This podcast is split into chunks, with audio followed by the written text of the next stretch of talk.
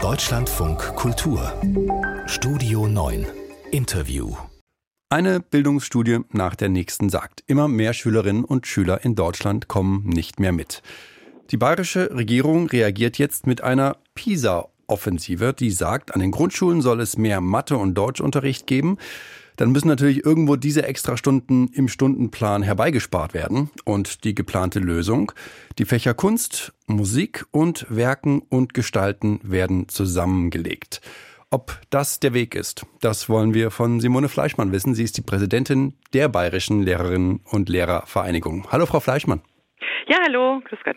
Frau Fleischmann, ist das die richtige Entscheidung?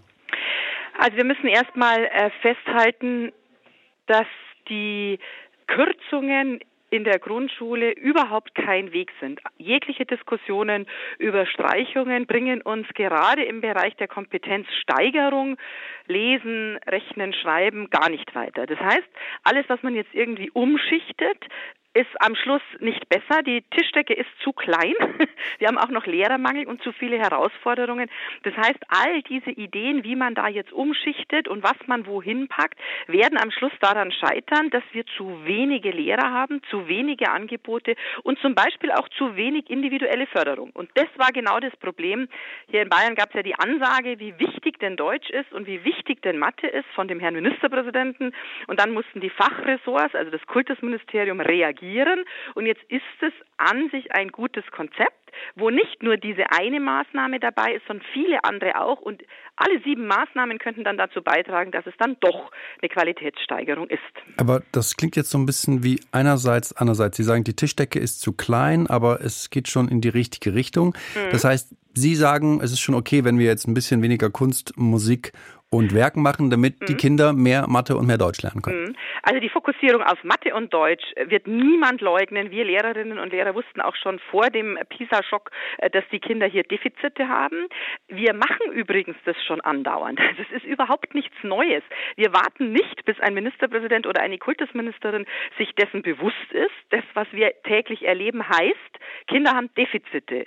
Wie führen wir diese Defizite vielleicht in eine Stärke, indem wir zum Beispiel mehr fördern. Dann lassen wir eh schon vielleicht die ein oder andere AG-Stunde aus, die Förderung aus, machen weniger Musik, machen mehr Deutschförderung, teilen die Gruppe in Mathematik. Also eigentlich ist es alter Wein in neuen Schläuchen, weil wir seit ewig genau das machen, Löcher stopfen und verlagern dahin, wo die Kernkompetenzen bei den Kindern fehlen. Und Kunst und Musik sind immer die Kandidaten, wenn es darum geht, Löcher zu stopfen? Ja, also es ist schon so, äh, dass leider hier in Bayern wir ja ein stark selektives Schulsystem haben, das stark leistungsorientiert ist und irgendwie scheint es mir bald so, als die Fächer, die keine Noten bringen, wo man keine Schulaufgaben schreibt, irgendwie auch nichts wert sind. Und es ist genau wie Sie sagen, ich war 15 Jahre lang selber Schulleiterin einer großen Grund- und Mittelschule.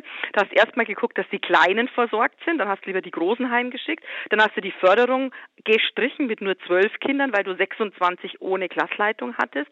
Dann hast du überlegt, mein Gott, könnte nicht jetzt vielleicht die Kunstlehrerin lieber noch Mathe fördern, damit die Kinder da noch weiterkommen? Ja, wir sind irgendwie trainiert im Löcherstopfen. Jetzt aber merkt man, dass eigentlich nicht das Löcherstopfen das Thema ist. Wir fordern übrigens weg von diesem Streichkonzept hin zur ganzheitlichen Bildung. Wir brauchen mehr Stunden als weniger Stunden. Stand jetzt wird es aber erstmal darauf hinauslaufen, dass es weniger Kunst, weniger Musik gibt, Mathematik und Deutsch, dass die wichtig sind. Das wird auf gar keinen Fall irgendjemand bestreiten.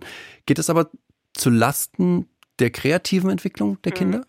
Also die Frage ist natürlich jetzt, was steht denn eigentlich in dieser PISA-Offensive, die die Kultusministerin gestern hier rausgegeben hat? Da steht übrigens nicht, dass Werken wegfällt. Da steht nicht, dass Kunst wegfällt. Da steht nicht, dass Musik wegfällt. Sondern da steht, dass es zwei Optionen gibt. Die erste Option ist, man kann vielleicht mal eine Stunde Englisch streichen und die zweite Option ist, vor Ort kannst du flexibel überlegen, was du aus dem Fächerverbund Werken und Gestalten, Musik und Kunst streichst. Vielleicht auch nur mal epochal, nur mal für eine Woche.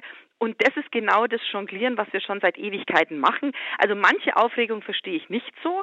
Die größte Problematik ist aber die, dass wir Löcher stopfen mhm. und dass wir in der Grundschule hier in Bayern seit Jahren jetzt schon auf diesen Krisenmodus fahren. Und deswegen gibt es nur eine Forderung an die Politik und die heißt, Wir müssen die Arbeitsbedingungen der Kolleginnen und Kollegen trotzdem irgendwie stärken, sonst gehen noch mehr in die Dienstunfähigkeit und sonst studieren es noch weniger. Ich verspreche, ich komme da gleich nochmal drauf. Ich will bloß nochmal andersrum fragen. Wie wichtig ist denn für die Kinder Kunst und mhm. Musik? Wir haben hier bei uns in unserem äh, Lehrerverband einen Lernbegriff, einen Bildungsbegriff nach äh, Pestalozzi. Das ist nun mal bekanntlich Lernen mit Herz, mit Kopf und mit Hand.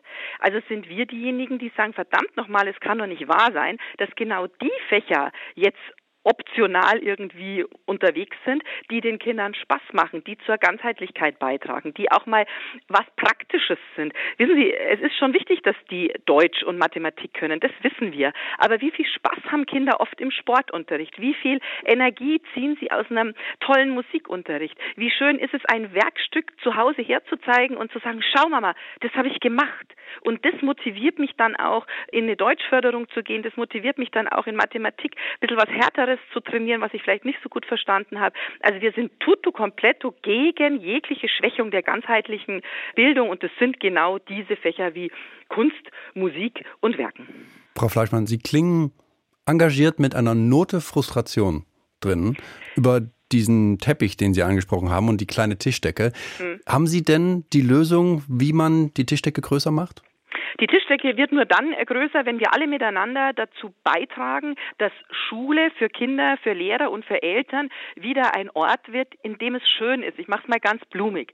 Lehrerinnen und Lehrer, die aus dem Unterricht rausgehen und sagen, ja, es ist halt einfach der schönste Beruf. Du hast halt mit den Kindern viel geschafft und manchmal sagen dir selbst Siebtklässler, naja, also ganz so schlecht war es ja heute auch irgendwie nicht. Also wenn wir irgendwann mal dahin kommen, dass wir Good Stories erzählen können, wie wird die Tischdecke größer? Indem wir, Lehrerinnen und Lehrer, wir sind die besten Werbeträger. Wenn wir Good Stories erzählen, dann sagt sich ein Abiturient, ein junger Mensch, naja, gut, also jetzt, ähm, ja, ich war ja selber in der Schule, ich weiß ja, wie es da so ist und so, aber jetzt merke ich auch, dass die Lehrer echt zufrieden sind, dass man auch irgendwie eine Förderung bekommt, dass es da AGs gibt, dass Schule halt auch ein ganz wichtiger gesellschaftlicher Punkt ist. Und ich mache das jetzt. Simone Fleischmann von der Bayerischen Lehrerinnen und Lehrervereinigung über die PISA-Offensive der bayerischen Regierung für die Grundschulen hier bei uns im Deutschlandfunk Kultur. Frau Fleischmann, vielen Dank. Gerne.